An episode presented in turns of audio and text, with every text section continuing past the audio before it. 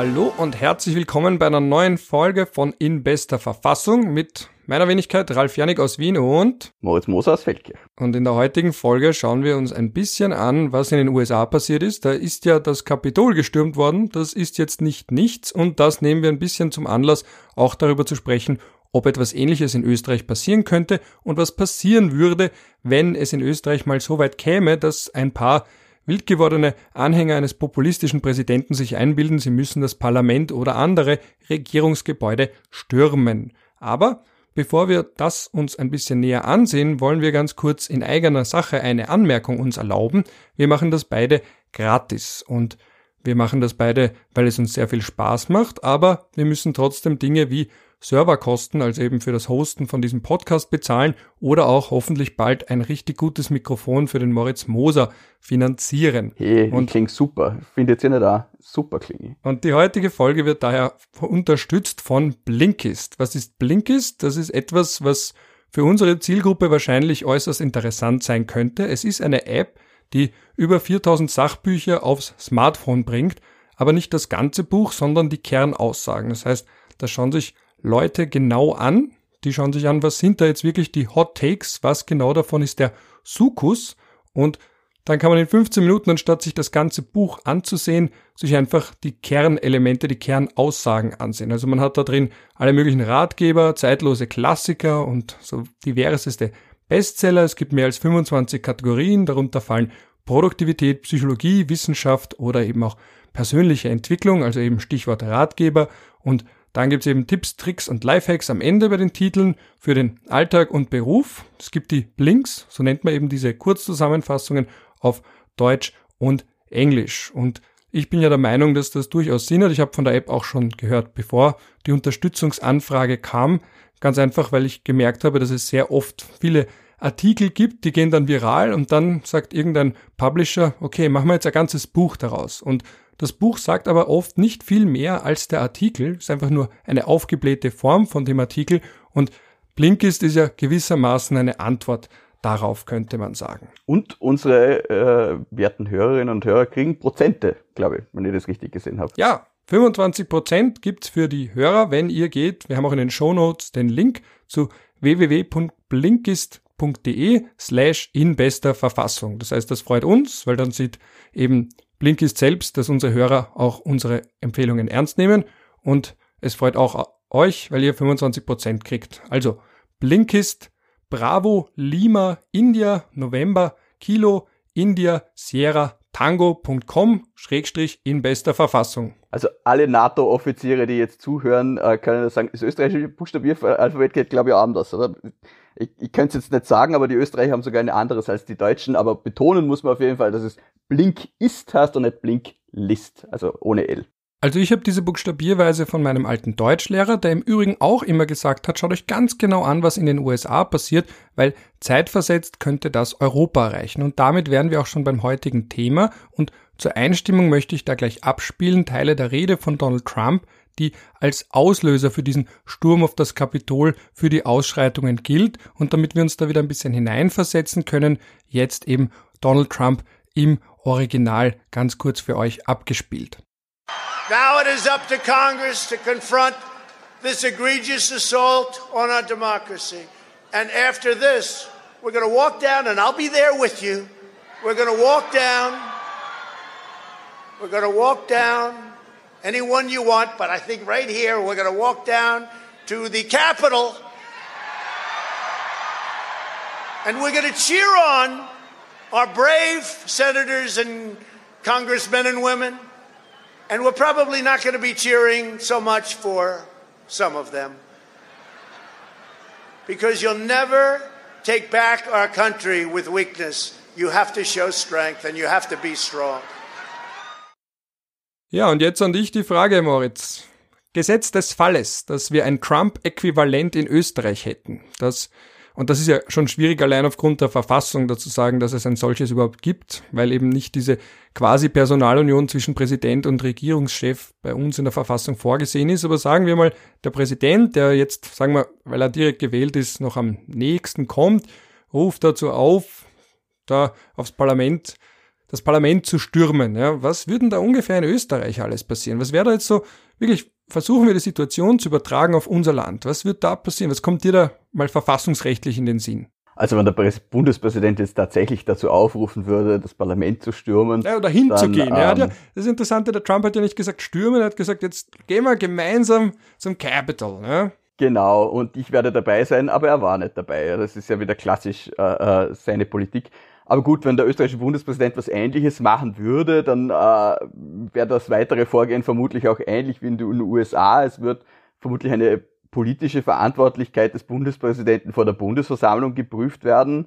Ähm, dazu müsste der Nationalrat die Bundesversammlung einberufen. Was ist die Bundesversammlung? Das ist ja was, was dir gefällt, das weiß ich. Die ja. Bundesversammlung ja, die Bundesversammlung ist ein, ein äh, Organ der Verfassungsexekution. Also eigentlich ist das Bund, die Bundesverfassung ein Organ der Exekutive, das sich aus Organen der Legislative zusammensetzt. Die Bundesverfassung, äh, die Bundesversammlung hat nämlich ähm, keine gesetzgeberische Kompetenz, obwohl äh, ähm, sie eben aus den Mitgliedern des Bundesrates und den Abgeordneten zum Nationalrat besteht. Genau, der Bundesrat wird ja gern mal vergessen, aber bei ein paar Dingen spielt er dann doch eine Rolle, wie zum Beispiel da. Ja, oder man, neuerdings spricht man häufig über den Bundesrat, weil die Regierung dort eben eine Mehrheit braucht, wenn sie nicht acht Wochen warten will auf, auf ihre Gesetze, bis eben der Nationalrat einen Beharrungsbeschluss fällen kann gegen etwaige Vetos des Bundesrates.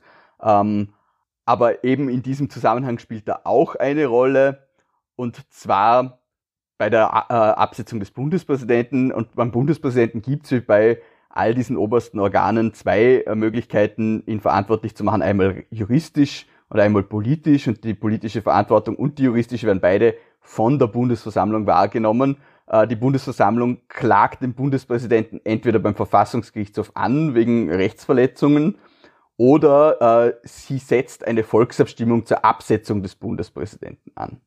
Mit zwei Drittel Mehrheit übrigens, die Anklageerhebung.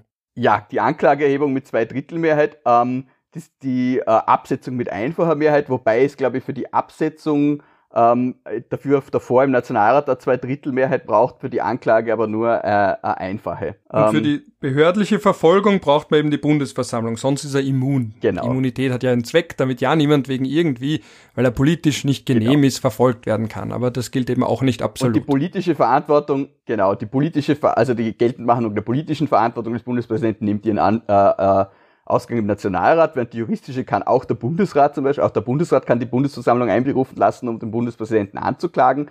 Ähm, bei der politischen Verantwortung, also wenn man einfach sagt, er hat etwas politisch Unverantwortliches getan, was jetzt aber nicht in dem Sinn gegen die Verfassung verstößt oder illegal ist, ähm, dann kann man ihn eben, eben diese Volksabstimmung absetzen, äh, ansetzen und ähm, das kann nur der Nationalrat äh, beschließen, dass da eben die Bundesversammlung dazu einberufen wird und geht die Volksabstimmung für den Bundespräsidenten aus, also quasi äh, widerspricht das Volk der Bundesversammlung und sagt, na, äh, wir sind gegen die Absetzung, dann gilt der Nationalrat als aufgelöst und der Bundespräsident als wiedergewählt. Das war ja auch ein bisschen die Debatte, die wir geführt haben beim letzten Präsidentschaftswahlkampf, weil da haben ja doch einige diese Horrorvisionen gehabt, was ist, wenn da jetzt wirklich so eine Art Showdown ist zwischen Präsidenten Hofer und einer Mehrheit des Nationalrats beziehungsweise einer Mehrheit der Bundesversammlung, dass da eben wirklich so ist, okay, und wer gewinnt dann am Ende des Tages? Wenn eben es wirklich zum Beispiel der Präsident schafft, wenn er polarisiert, dass eine Mehrheit der Bevölkerung, vielleicht in Zeiten der Krise, man denke vielleicht jetzt auch an Corona, das ist ja auch so ein Thema, das bei diesen Demonstrationen immer wieder auftaucht. Der Johann Gudenus hat auf Facebook, äh, auf Instagram, Verzeihung, auf Instagram ein Foto von der Demonstration gepostet und darunter geschrieben Hashtag Verfassungsputschisten. Ich dachte zuerst, da war ich wirklich noch von Trump geprimed, dass er selbst irgendwie meint, okay, wir müssen jetzt die Verfassung wieder herstellen und die anderen, aber ich glaube, er meint eher, dass eben die Regierung jetzt die Verfassung geputscht hat im Rahmen der Verfassung. Ich weiß es nicht ganz, ich habe jetzt auch keine authentische Interpretation von ihm selbst, aber das ist, also, das ist natürlich alles diese Ängste, die da wieder hervorkommen. Also wenn da eben mit dem gespielt ich wird. Ich verstehe ehrlich gesagt auch nicht genau, was er meint. Ähm, ich, mir wäre jetzt kein, kein Putsch untergekommen in letzter Zeit, aber es sind halt große Worte und große Worte äh, machen bei dummen Menschen viel Eindruck und dann äh, verwendet man halt gerne mal etwas, das nicht zutrifft, aber die Leute blöken es dann halt nach. Ja, kann man machen, aber mir wäre jetzt ehrlich gesagt äh, nicht bekannt, was für einen Putsch es in Österreich gegeben haben sollte. Und was passiert dann aber eben, wie gesagt, wenn wir jetzt, da haben wir diesen Showdown dann und wenn eben dann der Präsident nicht Genau, wenn der Nationalrat wird, eben, ja, aber jetzt sind wir noch im Prozess. Der Nationalrat beschließt, Also der Bundespräsident sagt sowas und das alles wird völlig aufgelöst wie in den USA und es gibt eine Sondersitzung des Nationalrates und alle treten zusammen und äh, dann kommen sie und beschließen, den Bundespräsidenten äh, äh, vor die Bundesversammlung zu zitieren, obwohl der muss nicht persönlich auftauchen. Es gibt da außer das, was im BVG steht, kein Prozedere dazu. In den USA gibt es ja extra Regeln und Gesetze und so weitere Abläufe, wie so ein Impeachment stattfinden muss. Das gibt es in Österreich ja alles nicht. Wir haben da quasi nur die Verfassung. Ähm, und dann kommt die Bundesversammlung, stimmt darüber ab. Aber in dem Augenblick, in dem der Nationalrat einen, diesen Beschluss fällt, die Bundesversammlung einzuberufen, um, den, um diese Abstimmung zur äh, Absetzung des Bundespräsidenten äh, dort zu beschließen, in diesem Augenblick ähm, ist der Bundespräsident an der weiteren Ausübung seines Amtes verhindert. Sprich, sie machen ihn schon mal amtsunfähig, indem der Nationalrat mit zwei Drittel Mehrheit die Bundesversammlung ein, ein, einberuft. Jetzt gibt's da, wie soll ich sagen, in Österreich eine gewisse Dringlichkeit. Es ist nämlich so, dass der Bundespräsident auch den Nationalrat auflösen kann. Und diese Auflösung tritt dann quasi sofort äh, in Effekt. Wenn der Nationalrat sich, wie man das allgemein nennt, selbst auflöst, sprich durch ein Bundesgesetz Neuwahlen ausschreibt, dann tritt der neue Nationalrat zusammen und der alte nicht mehr, aber äh, der alte kann bis zu dem Tag, an dem der neue Nationalrat zusammentritt, noch weiter zusammentreten, auch nach der Wahl. Also es gibt eine, eine Parlamentskontinuität, wenn das Parlament seine Selbstauflösung unter Anführungszeichen beschließt. Wenn der Bundespräsident den Nationalrat auflöst, dann gibt's das nicht. Dann ist der Nationalrat aufgelöst und kann nicht weiter funktionieren. Das Einzige, was am Nationalrat dann noch funktioniert, ist der ständige Unterausschuss des Hauptausschusses des Nationalrates, den der Bundespräsident für etwaige Notverordnungen braucht. Aber der Nationalrat kann den Bundespräsidenten nicht anklagen. Sprich, wenn der Bundespräsident äh, das Gefühl hat, der Nationalrat könnte jetzt seine Absetzung vor der Bundesversammlung betreiben, dann könnte er versucht sein, ihn noch schnell aufzulösen. Es ist problematisch, wenn der Bundespräsident beabsichtigt, die Verfassung als Ganzes zu beseitigen und es wirklich auf einen Putsch hinausläuft. Es ist nicht so problematisch, wenn er das nicht tun will und es nur um einen politischen Konflikt zwischen Nationalrat und Bundespräsidenten geht, weil was ist der Unterschied? Wenn der Bundespräsident jetzt den Nationalrat auflöst, dann muss innerhalb, glaube ich, von 100 Tagen eine Neuwahl stattfinden. Das sind auch kürzere Fristen als sonst. Wenn der Nationalrat aber den Bundespräsidenten absetzen will, dann gibt es auch eine Volksabstimmung. Und wenn der Bundespräsident die gewinnt, dann ist der Nationalrat sowieso aufgelöst und muss neu gewählt werden. Und er also gilt als wiedergewählt, interessanterweise, ja, der Präsident. Genau. Er gilt, als, er gilt als wiedergewählt, kann aber dann insgesamt nicht äh, länger als die zwei Amtszeiten. Also wenn er jetzt quasi in der zweiten Amtszeit ist und es sind zwei Jahre vergangen und es gibt diese Volksabstimmung, dann gilt er zwar als wiedergewählt, kann dann aber nur die vier Jahre drin sein. Wenn er in der ersten ist und es sind zwei Jahre vergangen, dann gilt er als wiedergewählt und ist dann nochmal sechs Jahre, könnte sich dann, glaube ich, noch, ja, das müsste man der Interpretation anheimstellen, aber an und für sich ist es, glaube ich, so angelegt, dass er sich dann nochmal der Wahl stellen kann, dann aber wieder nur vier Jahre, also insgesamt maximal zwölf Jahre im Amt sein kann, an einem Stück. Und wenn es eben nur auf diesen politischen Konflikt hinaus, hinausläuft, dann muss der Bundespräsident ja das Volk auf seine Seite ziehen. Jetzt ist die Frage, äh, zieht er das Volk auf seine Seite, wenn er den Nationalrat auflöst, um den Nationalrat davon abzuhalten, äh, eine Volksabstimmung gegen ihn anzusetzen? Vermutlich eher nicht. Also ein Bundespräsidenten, dem an der Verfassungsmäßigkeit seines Handels gelegen ist, äh, wird es nicht so interessieren. Ein Bundespräsident, der aber wirklich einen Putsch und einen Bruch der Verfassung beabsichtigt, der kann natürlich den Nationalrat auflösen, bevor er ihn anklagt. Andererseits würde ein Bundespräsident sowas vielleicht auch schon zu einem vorherigen Zeitpunkt tun, weil der Nationalrat doch sein größter Gegenspieler ist und es äh, doch ganz angenehm ist, ihn auf diese Art und Weise loszuwerden. Okay, jetzt haben wir geredet über die politische Verantwortlichkeit, wobei natürlich wahrscheinlich der, ein Präsident, der so sehr darauf anlegt, wahrscheinlich schon so weit entfremdet ist vom politischen, könnte man jetzt sagen, Establishment oder vom Grundkonsens der Parteien, dass er wahrscheinlich denkt, die anderen haben schon davor geputscht und das hat man ja bei Trump auch gesehen. Da ist ja mehr dieses, die anderen sind eigentlich die Putschisten und er ist der, der im Spirit, im Geiste der Verfassung handelt. Das ist, das muss man da auch immer bedenken. Da prallen ja wirklich Welten aufeinander. Ich habe mir seine Reden jetzt eben im Vorfeld dieser Folge angehört. Das ist einfach eine andere Wahrnehmung des politischen Status quo. Und wenn jemand mal so weit das geht, stimmt. dann ist für, sind für den die anderen die Putschisten.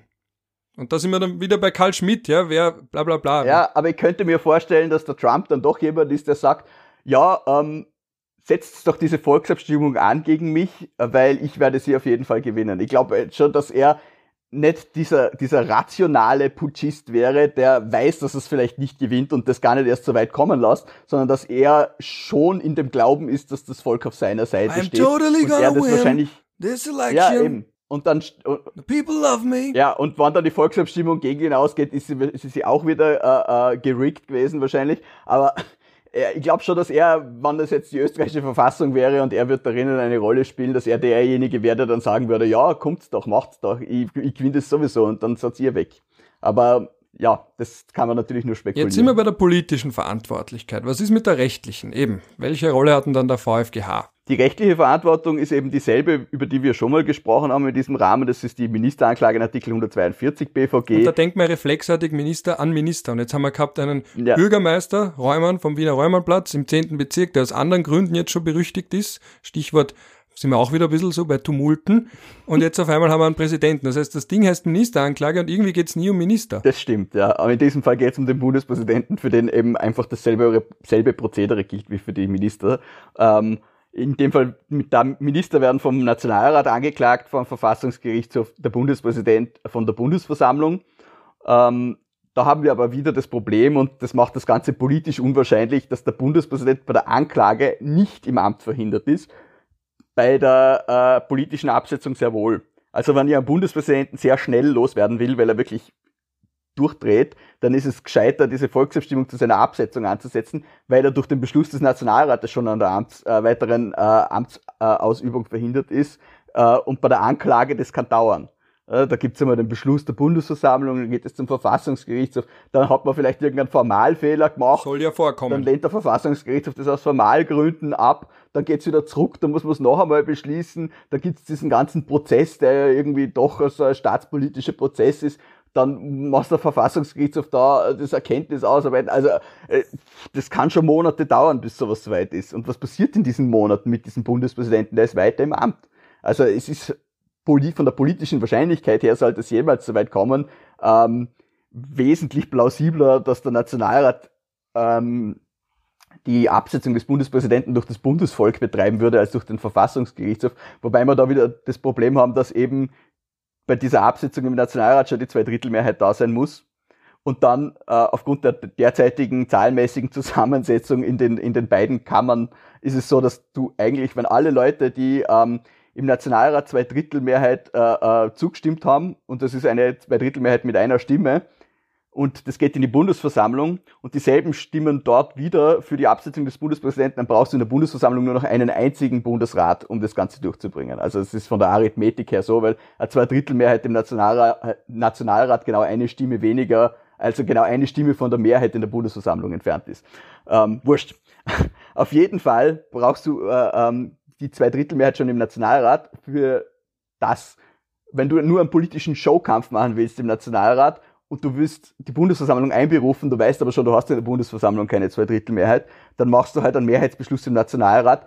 Das ist ein bisschen wie das erste Trump-Impeachment, wo die Demokraten ja auch gewusst haben, dass die werden die Zweidrittelmehrheit im Senat nicht zusammenbringen. Aber sie haben zumindest die Mehrheit im Repräsentantenhaus und machen sich mal politisch Luft.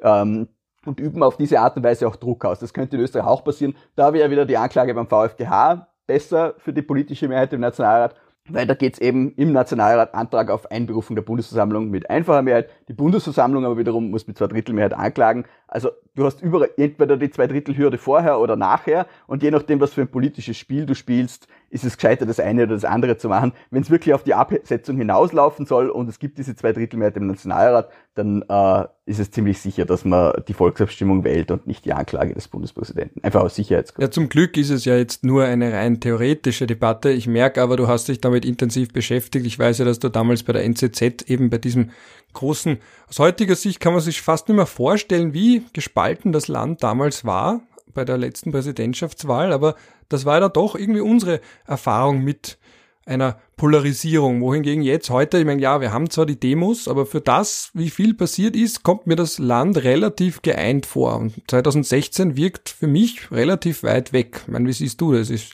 ich habe schon das Gefühl, man, jetzt reden wir schon über die Corona-Maßnahmen und dann Hashtag Kurz muss weg und eben man hat jetzt Demonstrationen. Die Demonstrationen sind jetzt auch nicht so ohne, aber dass man da wirklich an diesem Punkt ist, wo es wirkt, als gäbe es zwei Österreichs quasi und das eine, das eher auf der Van der Bellen-Seite ist, also eher für den gemäßigteren, der zumindest gemäßigt darüber kommt, auch wenn er dämonisiert wurde von der anderen Seite und die andere Hälfte, die doch den Kandidaten favorisiert, der, man erinnert sich an dieses unsägliche Gespräch auf ATV damals, das unmoderierte, der einfach bereit ist, mit diversen Konventionen der politischen Diskussionskultur zu brechen, bewusst zu brechen und die das auch gutiert haben, weil die eben sagen, der ist näher bei uns und der wirkt sympathischer. Und da waren ja diese ganzen Ängste dann von anderen wiederum, die gesagt haben, okay, ist das jetzt der Wolf im Schafspelz, der Hofer im Anzugspelz, könnte man sagen, ja.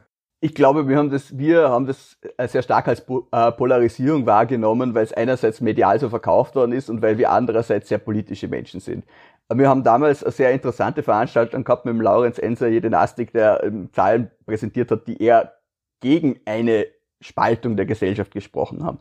Man darf auch nie vergessen, solche Wahlen fangen ja nur eine Momentaufnahme ein. Die sind ja, da sagt niemand, ich mag den Hofer super toll und deshalb wähle ich ihn, sondern es kann auch jemand sein, der sagt, äh, mir ist der Hofer lieber als der Van der Bellen oder ich finde beide blöd, aber ich wähle halt den einen. Ja, und er war ja auch vielen sympathisch und, und, er ist ja auch jetzt grundsätzlich, er ist ja, ja sehr freundlich eh, immer. Und, ja. Aber das so eine, so eine, auf so einem Stimmzettel steht halt nicht drauf, mir ist diese Wahl wichtig auf einer Skala von eins bis zehn so viele Punkte und mir ist diese Person wichtig auf einer Skala von eins bis zehn so viele Punkte. Das ist es nicht. Es ist eine Stimme und das war's dann auch und aus dieser Stimme herauszulesen, dass es jetzt eine Polarisierung gibt, nur weil die beiden Kandidaten halt sehr unterschiedlich sind, ist ein gefährlicher Rückschluss. Ähm, ich glaube, also das, und das ist jetzt auch nur eine Vermutung, dass man in den USA stärker davon sprechen kann, weil es einfach meiner Meinung nach größere gesellschaftliche Anzeichen in diese Richtung gibt, dass es eine sehr starke Polarisierung gibt.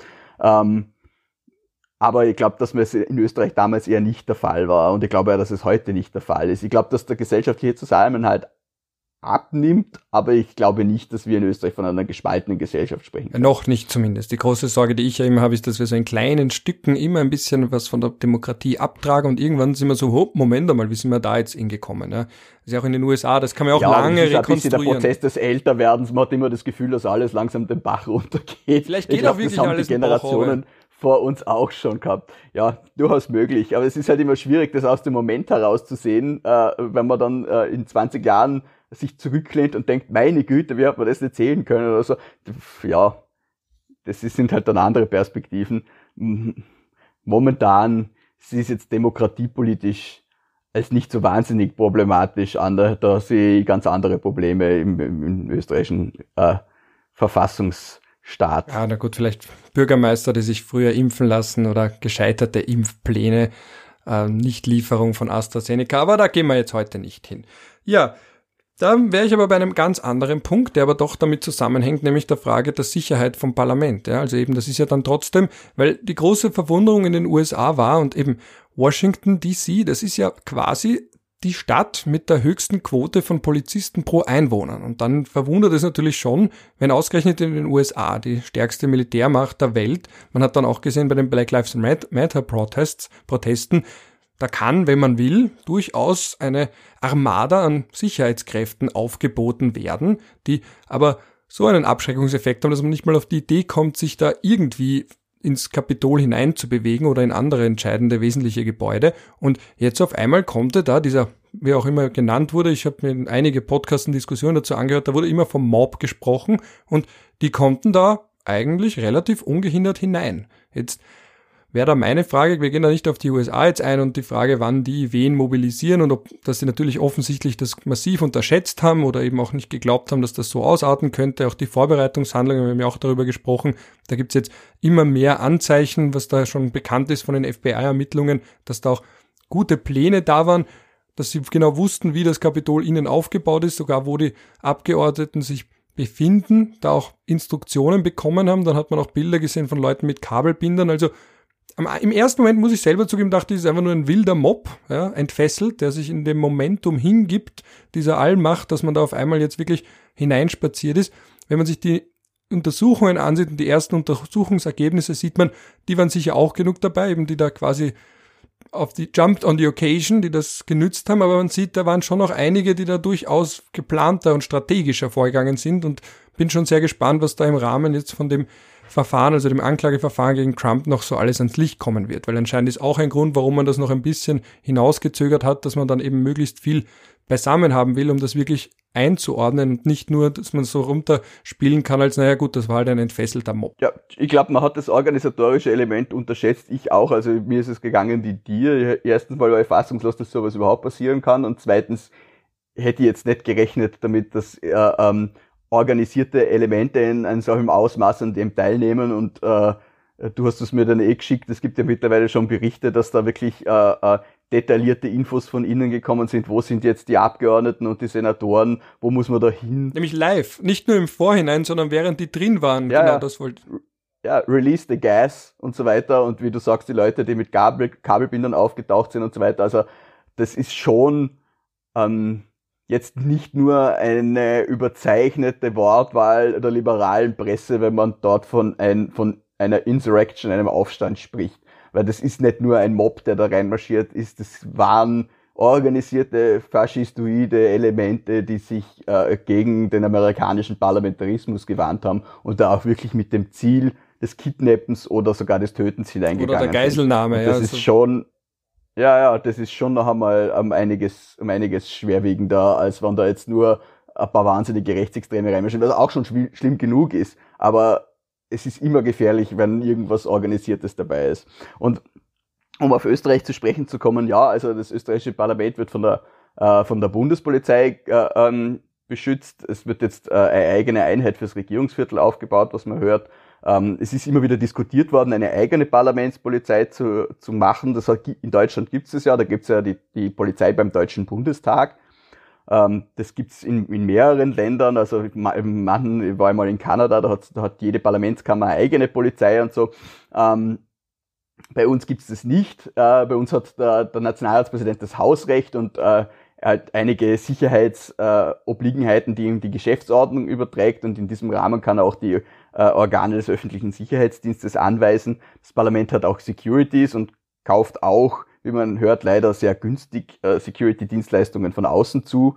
Also ähm, aber ich glaube, das Parlament ist im Rahmen dessen, was es braucht, gut geschützt. Ich glaube nur, man könnte es trotzdem Ja, aber besser was wäre jetzt, wenn so von einer Demonstration, ja, die sagen, okay, weil wie gesagt, diese Entfremdungserscheinungen kann man in Österreich schon auch beobachten. Eben Stichwort wieder Verfassungsputschisten. Das sind wirklich viele Menschen, die eben auch von einer Corona-Diktatur sprechen und wo man schon, das muss man schon ernst nehmen in dem Sinne, dass es einfach zeigt, dass ganz viele Menschen, warum auch immer, ja, sei es jetzt über diverse Medien, sei es aufgestachelt durch also für die sind wir die in unserer in einer Parallelwelt. Das muss man ja immer bedenken, wenn es darum geht, dass jemand irgendwie sich ganz weit entfremdet hat. Und wenn jetzt so ein wütender Mob oder eine wütende Menge von einer Demonstration, ich meine, der Strache hat zwar gesagt, das ist eine Familiendemo, andere würden wiederum sagen, das waren jetzt schon noch genug Elemente dabei, die, also ich, ich verwehre mich zwar dagegen, einfach zu sagen, es sind da jetzt lauter nur Nazis mitmarschiert. Ich glaube, das haben auch die wenigsten aber gesagt, der Fairness halber. Aber es sind genug Menschen, die einfach nur unzufrieden sind und so weiter und so fort. Aber sicher auch genug, die jetzt, sagen wir mal, also wie wir sagen im Häfen, ja, so, so schwere Brüder oder schwere Jungs, ja, so, glaube ich, in Deutschland nennt man das, nimmt man das manchmal für Hooligans zum Beispiel. Also Leute, die ganz gut tanzen können. Und wenn die jetzt wirklich im Tanzen im Sinne von Gewalt anwenden, ja, ähm, raufen, aber das ist auch wieder so verharmlosend. Egal. Die jetzt wirklich sagen, okay, wir stürmen da jetzt aufs Parlament, die haben, in Österreich wird wahrscheinlich auch niemand so richtig damit rechnen. Was könnte man dann im Ausnahmefall machen? Weil wir haben es ja vorhin, also halt bevor der Aufnahme ganz kurz besprochen, eben, dass man vielleicht sagt, gut, man nimmt sogar das Bundesheer, ja, das ist ja in Österreich auch möglich. Stichwort Assistenzeinsatz. Es gehört ja auch nach Artikel 79 BVG, gehört ja auch zu den Aufgaben des Bundesheeres der Schutz der verfassungsmäßigen Einrichtungen und ihrer Handlungsfähigkeit sowie der demokratischen Freiheiten der Bewohner und auch über den Wirkbereich der militärischen Landesverteidigung hinaus, dass es eben die Möglichkeit hat oder eben die Aufgabe hat, die Ordnung und Sicherheit im Inneren aufrechtzuerhalten. Das heißt, das Bundesheer ist bei uns relativ einfach im Inneren einzusetzen. Wenn sogar unter 100 Polizisten, äh, 100, unter 100 Soldaten, oh mein Gott, ich hoffe, keiner meiner Soldatenfreunde ist jetzt böse, dass ich da ganz kurz Polizisten gesagt habe, weil da ist ja auch so eine ganz kleine, jetzt keine gravierende, aber so eine Rivalität ist da schon durchaus manchmal zu bemerken. Aber eben bei wenn es nicht mehr als 100 Soldaten sind, dann können sogar heranziehen nach Artikel 2 Absatz 5 vom Wehrgesetz alle Behörden und Organe des Bundes, der Länder und Gemeinden innerhalb ihres jeweiligen Wirkungsbereiches berechtigt sein, eben unter 100 Soldaten anzufordern. Das ist der sogenannte Assistenzeinsatz, ja. Da kann man jetzt natürlich natürlich fragen, ob das notwendig sein wird, um so ein ähnliches äh, Gebaren wie das äh, in den USA passiert ist, im Kapitol in Österreich zu verhindern. Ich glaube und hoffe jetzt eher nicht. Ähm, wir haben, was wenige wissen, in Österreich einmal eine ähnliche Situation gehabt. Ähm, und zwar beim Justizpalast Brand 1927. Da wollte eigentlich die aufgebrachte Masse das Parlament stürmen.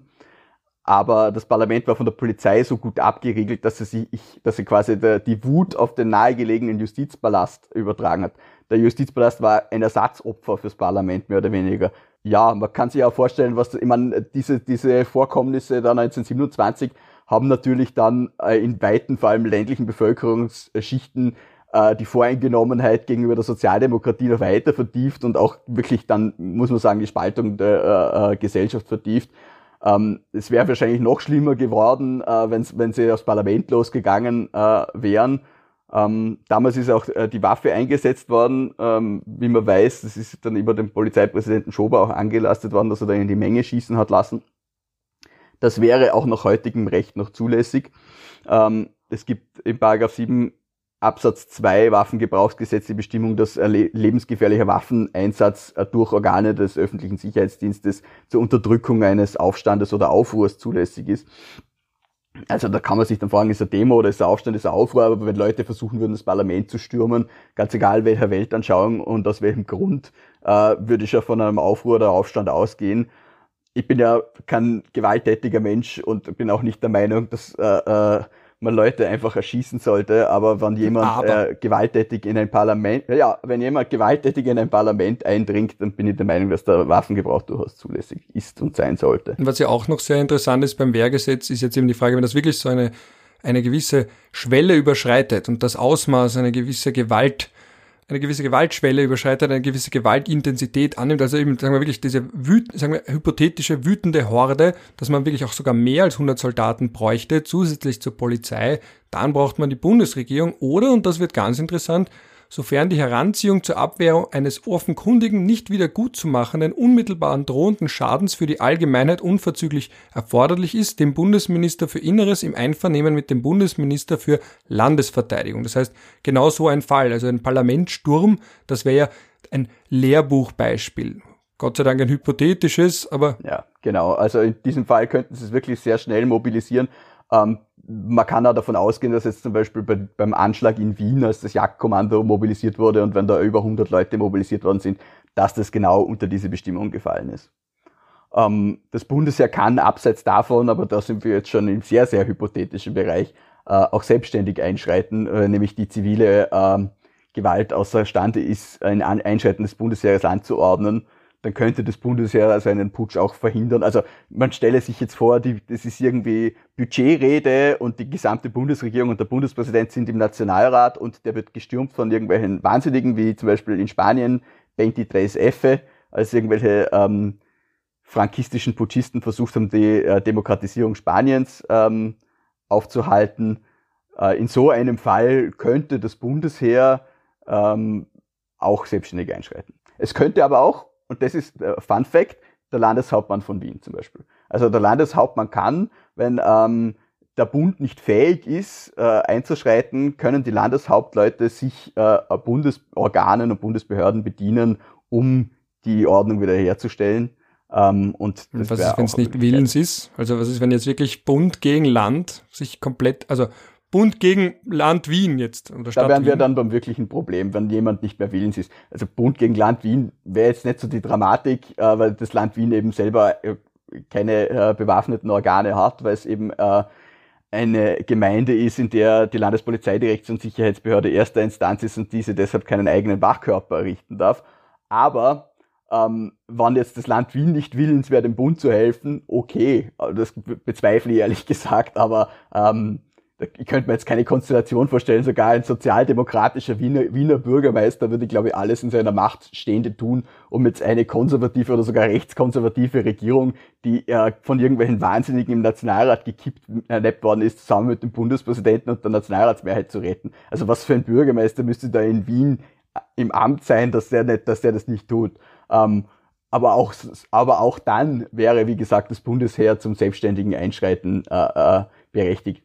Ja. Und das ist natürlich etwas, was auch Sorgen macht, weil das, der Militärputsch ist ja der klassischste aller Putsch. Putscharten, ja, dass das eben aus ja, den Reihen des Leute, Militärs man kommt. Man macht sich immer Sorgen über, über irgendeinen Putsch, aber schau, die Verfassung, die niemandem irgendeine Macht einräumt, ist die Verfassung, die, die völlig nutzlos ist. Du musst halt Macht einräumen und Macht verteilen. Die Frage ist halt immer wie. Aber ein Restrisiko bleibt. Gib mir die Macht dem Präsidenten, ist der Präsident das Risiko. Gib mir die Macht dem Parlament, ist das Parlament das Risiko. Gib mir die Macht dem Militär, ist das Militär das Risiko. Es ist halt gut, Macht auf viele Schultern zu verteilen, aber im Notfall halt allen die Möglichkeit zu geben, zum Wohle des Ganzen doch noch einzuschreiten. Und das ist in der österreichischen Verfassung meiner Meinung nach relativ gut geregelt. Und das ist ja jetzt auch der Punkt, wo wir beide betonen können, dass wir äh, natürlich der Meinung sind, dass das Bundesheer entsprechend demokratisch gesinnt ist und wir da jetzt keine Sorgen haben vor einem ich bin der festen Überzeugung. Und, Aber das ist natürlich, und, die, und, äh, das ist natürlich die geopolitischen... Froh, so Verzeihung. Nein, wollte nur, ich, wollte, ich wollte nur deine Aussage unterstützen. Aber das sind natürlich Assoziationen, die aus dem Ausland, also aus anderen Ländern hereinschwappen, weil dort eben so viele der Putscharten kommen aus den eigenen Sicherheitskräften. Natürlich, weil das sind die mit den Waffen in der Hand. Ja, also der Militärputsch deswegen, das ist ja halt der klassische. Ja, man denke dann alle möglichen Länder, Syrien beispielsweise Militärputsch, Ägypten, ja, also das ist ja nichts. Im Spanischen gibt es ja viele Worte für Putsch, weil es so viele Putsche gibt. Ja. Es gibt ja den Autogolpe, den Golpe Militar, also da kann man einiges aufzählen. Ja. ja, apropos aufzählen, ja, das heißt, jetzt möchte ich aber ganz kurz, weil ich das trotzdem interessant finde, weil eben der Einsatz vom Bundesheer auch in Österreich historisch natürlich auch belastet ist. Und da ist natürlich interessant dann der Vergleich zu Deutschland. Da ist ja im Prinzip, da heißt es ja nur, ihr bleibt in der Kaserne, könnte man es zusammenfassen. Ich verweise auf Artikel 87a vom Grundgesetz. Da steht eben drin, zur Abwehr einer drohenden Gefahr für den Bestand oder die freiheitliche demokratische Grundordnung des Bundes oder eines Landes kann die Bundesregierung Streitkräfte zur Unterstützung der Polizei beim Schutze von zivilen Objekten und bei der Bekämpfung organisierter und militärisch bewaffneter Aufständischer einsetzen. Also, wenn man da jetzt wirklich schon im Stadium ist von einem völkerrechtlich definierten, nicht internationalen bewaffneten Konflikt, dann kann das Bundes, also das, nicht das Bundesheer, die Bundeswehr in Deutschland eingesetzt werden. Aber was man da sieht, ist, dass wir relativ freizügig sind, wenn es um den Einsatz des Bundesheeres geht, wie man eben im Vergleich mit Deutschland, wo das aber ganz offensichtliche historische Hintergründe hat, durchaus erkennen kann. Und dann gibt's da auch eine... Es ist insofern, äh, Entschuldigung, wenn ich die unterbreche, aber es ist insofern Bitte. seltsam, weil ja Deutschland eigentlich keine solche Erfahrung hat mit dem Einsatz der Reichswehr oder der Wehrmacht im Inneren gegen die eigene Bevölkerung, im Gegensatz zum österreichischen Bundesheer, das man ja 1934 sehr wohl gegen die österreichische Bevölkerung eingesetzt hat. Also es sei natürlich nicht, ja, nicht abgestritten, dass die, die, die äh, Reichswehr und die spätere Wehrmacht ein, ein Schlüsselfaktor in der Machtergreifung äh, der Nationalsozialisten waren und dann in weiterer Folge am nationalsozialistischen Völkermord teilgenommen haben. Aber es ist jetzt nicht so, dass es in Deutschland da so bürgerkriegsartige Zustände gegeben hätte, wo man die, die, die militärische Macht nach innen eingesetzt hätte, sondern das hat man halt, die Drecksarbeit hat man halt die SA und die SS erledigen lassen. Aber die wahrscheinlich auch gerne erledigt Erfahrung haben, ne? mit dem Einsatz des Militärs gegen die eigenen Leute gibt es da nur in Einzelfällen und sehr reduziert, während in Österreich doch schon dieser Bundeswehreinsatz 1934 relativ prominent in den Köpfen vor allem der Sozialdemokratie. Genau, und dann gibt's da noch, das möchte ich ganz kurz noch zur Vollständigkeit halber bei Deutschland erzählen, da gibt's eine Plenarentscheidung vom Bundesverfassungsgericht zum Einsatz der Streitkräfte im Inneren, zum Stichwort Luftsicherheitsgesetz und da hat man eben die Gelegenheit beim Schopfer ergriffen, auch ein bisschen näher auszudefinieren, wann man denn überhaupt die Bundeswehr im Inneren einsetzen kann. Eben das war diese ganze Debatte mit terroristische Entführungen von Flugzeugen und also das war eben so auch ein bisschen im zusammen mit dem War on Terror die breitere Debatte und da war eben dann noch einmal klargestellt, dass diese katastrophalen Schäden unmittelbar bevorstehen müssen, weil da gibt es eben noch in Artikel 35 vom Grundgesetz auch bei so Umwelt- und Naturkatastrophen ähm, auch den, die Möglichkeit des Einsatzes der Bundeswehr im Inneren.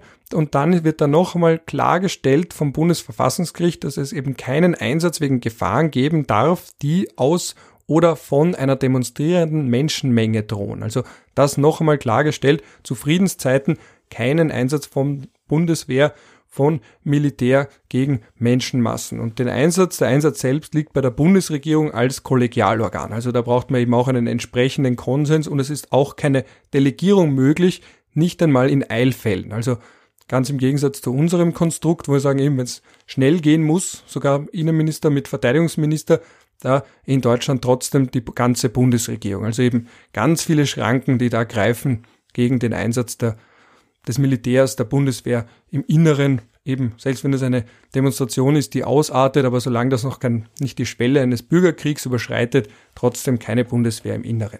Gehen wir vielleicht noch zu dem einen Putsch, den wir schon hatten.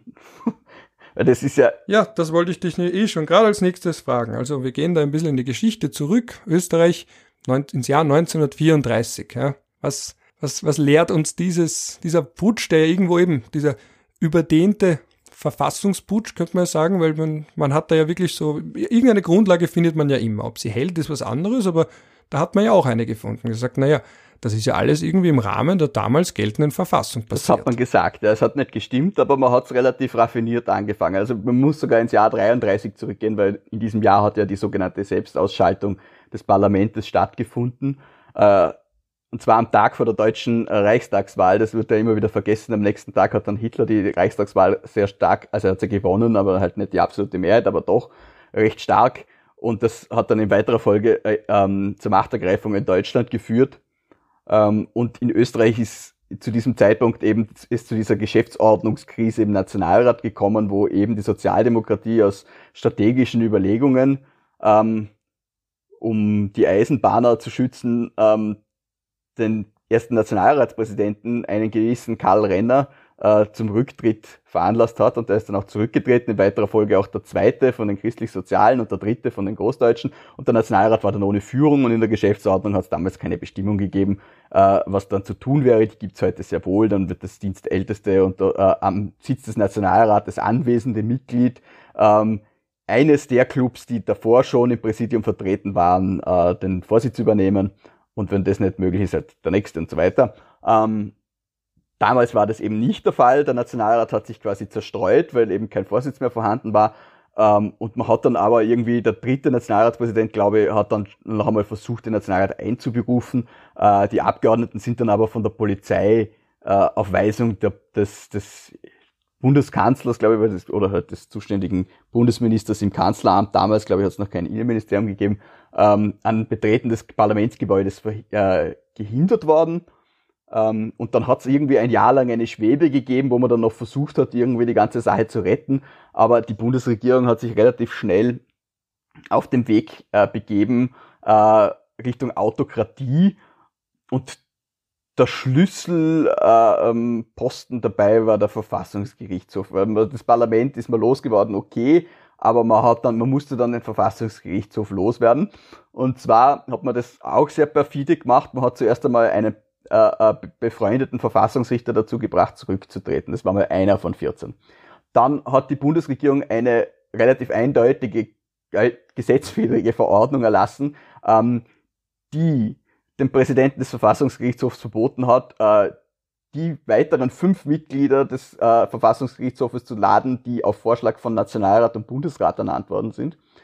Gleichzeitig hat er diesen Mitgliedern verboten, hinzugehen und hat dem Plenum verboten, diese Mitglieder, glaube ich, teilnehmen zu lassen. Also man hat es irgendwie über so einen Dreierschlüssel gemacht. Dann hat man damit dem, äh, der Verfassungsgerichtshof war da aber noch beschlussfähig und ist dann auch zusammengetreten, um die Prüfung dieser Verordnung noch zu beschließen. Und dann hat aber die Bundesregierung die Rücktritte weiterer loyaler Richter veranlasst und damit war der Verfassungsgerichtshof nicht mehr handlungsfähig. Uh, und damit hat man sich eigentlich alles gesichert. Es ist recht witzig, also ähm, es gibt ein schönes Buch, das heißt Staats- und Verfassungskrise 1933, das vom Parlament äh, verlegt worden ist. Uh, ich glaube, es gibt es sogar online, aber ich hab, es gibt auch eine schöne gedruckte Version und darin gibt es einen äh, wunderbaren Beitrag vom äh, Ewald Wiederin. Ähm, ein ganz hervorragender Verfassungsjurist und äh, äh, auch einer der wenigen Juristen der, wirklich, Juristen, der wirklich gut schreiben kann. Also es ist immer ein Spaß zu lesen, was er schreibt. Und ähm, der beschreibt äh, diese Vorgehensweise darin sehr detailliert und auch sehr gut. Ähm, und er sagt auch, und das ist etwas, was ich nicht gewusst habe und was ich in diesem Beitrag erfahren habe, ähm, eines der Probleme, die damals aufgetaucht sind und die quasi der Bundesregierung geholfen haben, äh, die Verfassung zu beseitigen, war die Tatsache, dass man die Verordnungsprüfung beim Verfassungsgerichtshof konzentriert hat mit dem Bundesverfassungsgesetz 1920. Davor nämlich in der Monarchie waren alle Gerichte äh, dazu ermächtigt, Verordnungen zu prüfen. Das hat man ihnen aber weggenommen und beim VfGH konzentriert und damit hat die Bundesregierung nur den einen Gerichtshof ausschalten müssen, um quasi ihre Verordnungen sakrosankt zu stellen. Weil niemand kann mehr eine Verordnung, auch wenn sie Gesetz oder Verfassungswidriges aufheben, wann niemand mehr da ist, um sie aufzuheben und wenn es nur einen Gerichtshof gibt, der das machen kann, ist es natürlich viel einfacher, als wenn jedes Landesgericht, jedes Bezirksgericht, jedes Oberlandesgericht und der oberste Gerichtshof schauen können, ob eine Verordnung denn jetzt äh, gesetzmäßig ist oder nicht. Und äh, das hat es der Bundesregierung doch um einiges leichter gemacht, äh, die Sache loszuwerden. Und man hat dann in der Folge sich auf das äh, sogenannte kriegswirtschaftliche Ermächtigungsgesetz, das uns allen bekannte Queck, äh, gestützt, das 1917 erlassen worden ist, um äh, der damals noch kaiserlichen Regierung äh, diverse gesetzesvertretende Maßnahmen im Rahmen des Ersten Weltkrieges zu ermöglichen und das dann in den Verfassungsbestand der Republik rezipiert worden ist, dummerweise. Aber ich sage halt, wenn das Queck nicht gewesen wäre, hätte man was anderes gefunden. Und die Bundesregierung hat dann angefangen, eben auf Basis dieses kriegswirtschaftlichen Ermächtigungsgesetzes Verordnungen zu lassen, die natürlich weit über den ursprünglichen Rahmen hinausgegangen sind und allesamt Gesetz- und verfassungs verfassungswidrig waren. Aber wer hätte sie noch hindern können? Das war nur eine einzige Person, die dazu befähigt gewesen wäre, und das war der Bundespräsident, und der hat es nicht getan. Genau, das heißt, um es kurz zusammenzufassen mit den Worten aus dem Lehrbuch von Theo Oehlinger, ja, also Bundeskanzler Dollfuß benützte den Rücktritt der drei Präsidenten des Nationalrats am 4.3.1933 zur Ausschaltung des Parlaments, Klammer Fiktion einer und damit Strichen Selbstausschaltung, Klammer zu, ein neuerliches Zusammentreten des Nationalrats am 15. März 1933 wurde von der Bundesregierung unter Androhung von Gewalt verhindert. Die Bundesregierung reagierte in der Folge mit Hilfe selbstständiger Verordnungen auf der Basis des Anführungsstrichen kriegswirtschaftlichen Ermächtigungsgesetzes Anführungsstriche oben aus 1917. Durch eine solche Verordnung wurde auch der VfGH ausgeschaltet, um dessen Prüfung der Verfassungsmäßigkeit dieser Verordnung zu verhindern. Dass es sich dabei um Verfassungsbrüche handelte, ist heute allgemein anerkannt damit wir das noch ganz kurz. Damit hat Oehlinger nur teilweise recht, weil eben die Verordnung zwar den Verfassungsgerichtshof noch nicht ganz äh, ausgeschalten hat. Also er war noch beschlussfähig. Die Ausschaltung ist dann erfolgt durch die letzten Rücktritte. Aber ja, natürlich die, Verfass äh, die Verordnung ist schon also die wenn er beim Podcast zuhört, na, dann, dann gehen wir auf dünnes Eis. Ja? Naja, er soll sich einfach an den Widerreden wenden, weil der hat es ja richtig. Ähm, äh, ja, also das war die damalige Vorgehensweise. Ähm, man hat dann aber, ähm, und das ist doch recht interessant, weil die, die Bundesregierung eben überall dieses äh, äh Gerücht verbreitet hat, äh, der Nationalrat habe sich selbst ausgeschalten, aber man hat ihn dann doch noch einmal zusammentreten lassen. Äh, und zwar den Rumpfnationalrat, wo quasi die Sozialdemokraten sind schon verboten gewesen, die Nationalsozialisten auch. Ähm, und äh, dieser Rumpfnationalrat hat aus, aus Großdeutschen und christlich-sozialen bestanden, aber die Großdeutschen haben es boykottiert. Die haben, glaube ich, nur zwei Leute hingeschickt, um zu protestieren, ähm, damit was im Protokoll steht. Und dieser Rumpfnationalrat hat dann ebenfalls verfassungswidrig äh, der Bundesregierung noch einmal den Freibrief gegeben, eine neue Verfassung äh, äh, auszuarbeiten und zu veröffentlichen. Und das ist dann auch am, am 1. Mai eben äh, äh, geschehen mit der sogenannten Mai-Verfassung 1934, die dann eben autokratischer Natur war. Ähm, für die Nerd-Bubble da draußen, die uns vielleicht Wobei die wiederum vom 24. April ist, ja. Warum ist das die Mai-Verfassung, obwohl sie vom 24. April sie, 1934 weil sie, weil sie, glaube ich, am 30. April dann verkündet und am 1. Mai, also ist auf jeden Fall, glaube ich, am 1. Mai in Kraft getreten. Deshalb nennt man sie die Mai-Verfassung. Weil es auch lustig, ah. wenn man sich mal, also lustig und Anwendstich, wenn man sich überlegt, dass eine Verfassung per Verordnung erlassen wird, ja. Und dann, ja. die, die dann dabei sind, ja, also gesetzgebende Körperschaften, Bundeshaus, Landtage und die Vertreter waren eben Berufsstände und kulturelle Gemeinschaften. Ja. Also das ist ja auch das, was man bei Verfassungen immer beobachten kann, wenn eine neue kommt, das war ja beim Chavez ganz interessant, auch in Venezuela,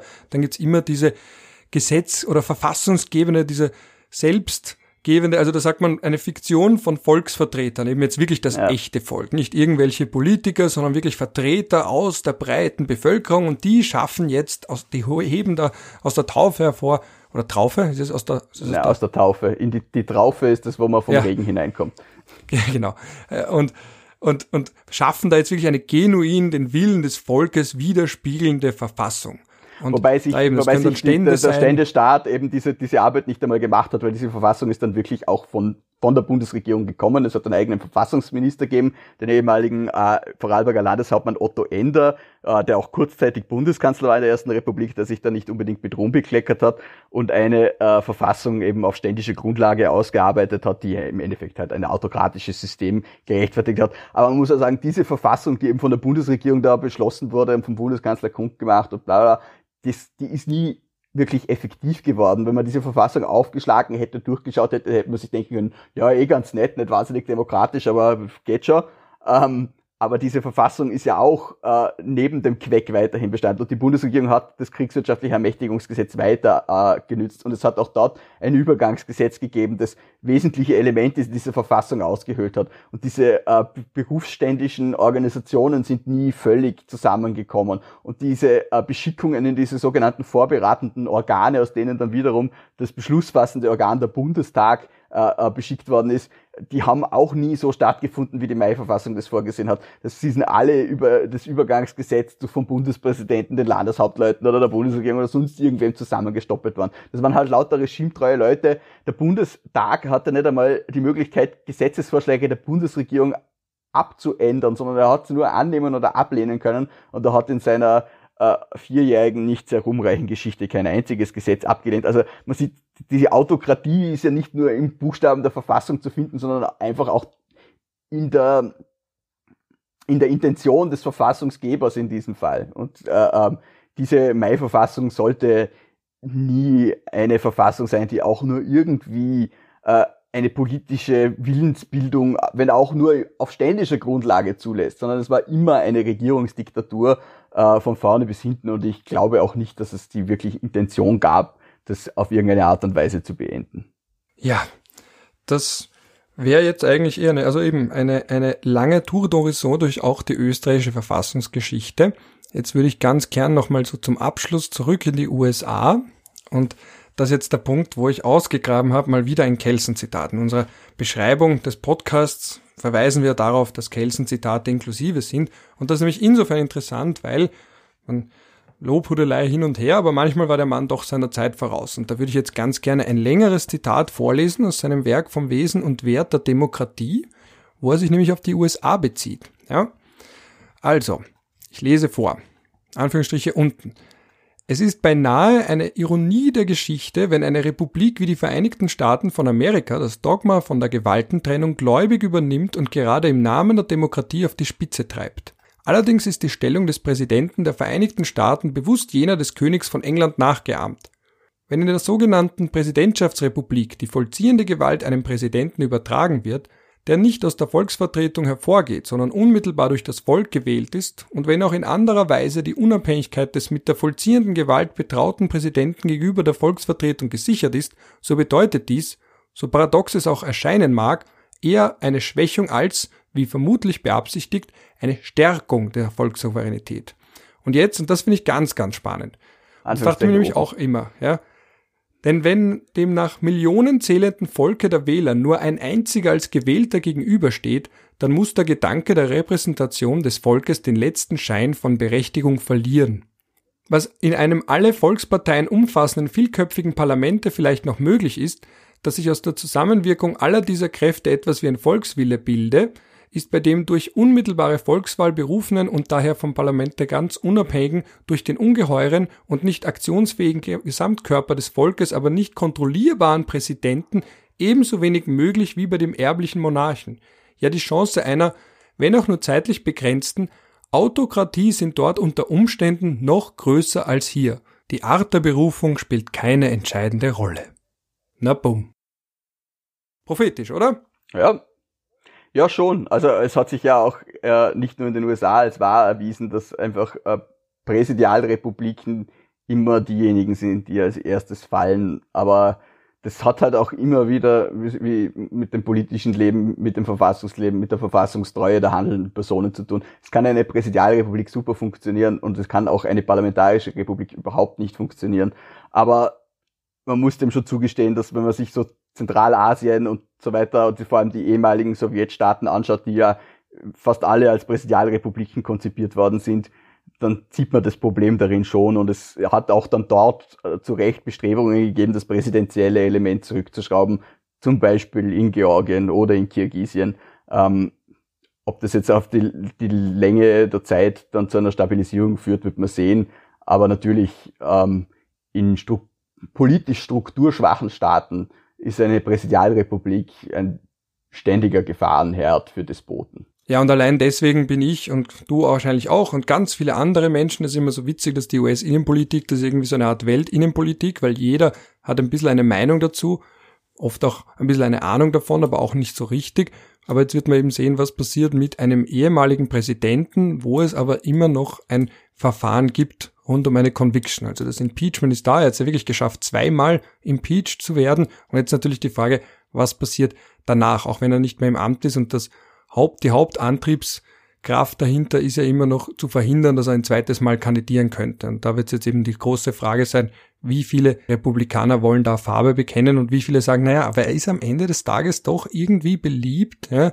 Also wie die Republicans umgehen mit diesem ehemaligen Präsidenten, der irgendwie eine Base hat und die vielleicht wegbricht, vielleicht auch nicht, aber da bin ich schon sehr, sehr gespannt auf dieses Verfahren, das da jetzt irgendwann in der Frühphase der beiden Präsidentschaft parallel weiterläuft. Ja, sogar wenn man ihn verurteilt, wird es noch kritisch werden, wenn das Ganze zum obersten Gerichtshof geht. Da sitzen ja auch seine Leute. Er hat ja, glaub, so viele Richter ernannt wie, glaube ich, kaum jemand vor ihm. Und die Frage, ob man einen Präsidenten, der nicht mehr im Amt ist, ähm, äh, verurteilen kann aufgrund eines Impeachments, ist halt eine, eine verfassungsrechtliche Frage, die wahrscheinlich höchstgerichtliche Erklärung bedürfen wird.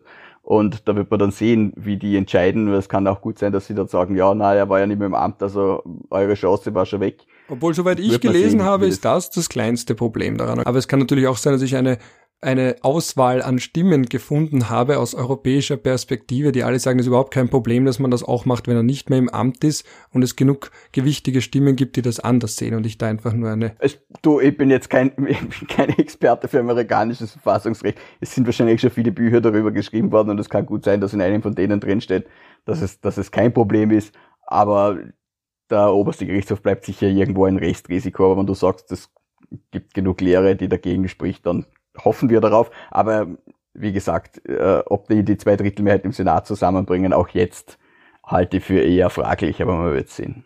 Ja, und das Interessante ist, um das noch jetzt zum Abschluss zu bringen, ist natürlich, dass viele sagen, naja, jetzt holt die USA das ein, was sie in anderen Ländern gemacht haben. Also, dass sie jetzt selbst eben wackeln und wir wissen ja vor allem in der Zeit nach dem Zweiten Weltkrieg diese lange Geschichte, also soweit ich es erfasst habe, es gibt ein ganz gutes Buch zum Overthrow, also zum Regime Change von außen durch den von einem anderen mächtigeren Staat orchestrierten nicht verfassungsmäßigen Regierungswechsel herbei, also wenn das herbeigeführt wird eben durch die USA und da sagt man das erste Mal war Hawaii 1893 die damalige Königin übrigens, dass die aufgrund von US-Partikularinteressen gestürzt wurde und dann, wenn man jetzt eben anschaut, im Kalten Krieg in der Eisenhower Administration und dann eben diese beginnende Phase von der Domino-Theorie, diese große Furcht, die umgegangen ist, wenn ein Land fällt und sozialistisch, schrägstrich kommunistisch wird, dann fallen alle anderen auch und dann gibt's eben diese lange Liste an Regime Change, an Coup d'etat, wo die CIA in der einen oder anderen Form involviert war. Also man erinnere sich Iran,